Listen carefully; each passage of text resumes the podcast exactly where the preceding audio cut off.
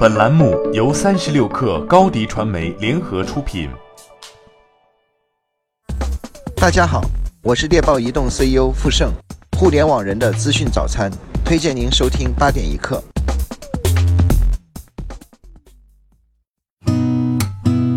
八点一刻，听互联网圈的新鲜事儿。今天是二零一九年一月二十五号，星期五。你好，我是金盛。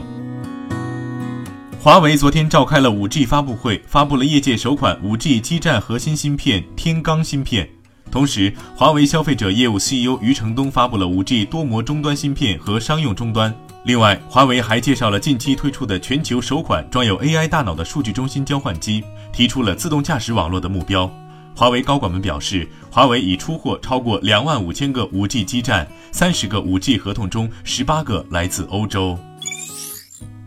胡润研究院昨天发布《二零一八胡润大中华区独角兽指数》，这是胡润研究院第五次发布独角兽指数。此次上榜的一百八十六家独角兽企业，整体估值总计超五万亿人民币。北京有七十九家企业上榜，来自于互联网服务行业的上榜独角兽企业有四十四家，前十名依次为蚂蚁金服、今日头条、滴滴出行、陆金所、微众银行、菜鸟网络、大疆、京东数字科技、快手、京东物流。一月二十二号深夜，抖音发布声明称，接到大量用户反馈称，新用户无法正常以微信授权的方式登录使用抖音，并判断是由于微信开放平台提供的登录服务出现问题导致的结果。对此，抖音昨天进一步表示，这种做法给抖音和微信的共同用户造成困扰，抖音多次与腾讯沟通都没有得到回复。抖音称，希望企业之间不要脱离正常的市场竞争范畴，不要给封杀找借口，更不要在封杀的同时还污名化被封杀者。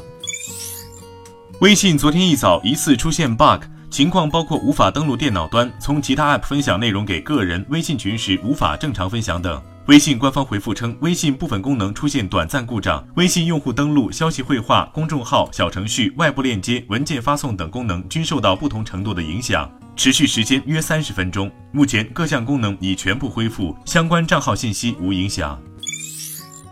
柔宇科技副总裁樊俊超昨天在朋友圈炮轰小米，称小米双折叠手机是买的别人尚未量产的概念柔性屏幕和概念机，并表示小米宣称的攻克了柔性折叠屏技术是公然造假。樊俊超直言，小米是一家没有核心技术的手机组装公司。此前，柔宇科技发布了全球首款折叠屏手机。携程超级会员与爱奇艺 VIP 会员宣布进行战略合作，双方宣布将在二零一八年推出的高等级会员优享出行服务基础上，进一步升级会员权益合作，实现更广泛的会员权益互通。购买爱奇艺钻石年卡、奇异果年卡会员的用户，可享受携程超级会员出行年卡特权；购买携程超级会员年卡用户，可获得八个月爱奇艺黄金会员权益。此次双方的合作升级，将使得爱奇艺会员和携程会员能够同时享受娱乐加出行双重特权。据 CNBC 报道，知情人士说，苹果自动驾驶泰坦项目裁员超过两百人。苹果发言人证实了这一裁员，并表示公司仍然认为自动驾驶领域存在机遇。发言人说，二零一九年团队的工作重心将放在几个关键领域，因此部分团队被迁移到公司的其他部门，转而支持机器学习和其他项目。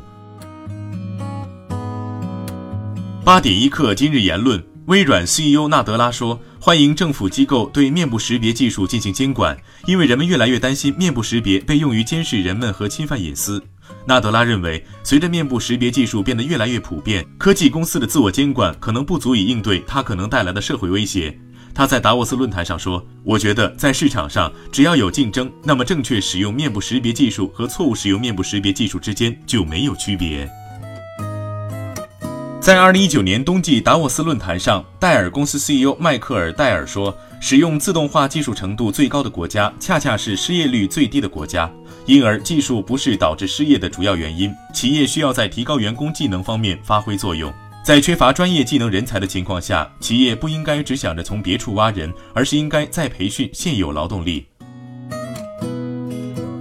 好，今天咱们就先聊到这儿。责编：彦东，我是金盛，八点一刻。咱们下周见。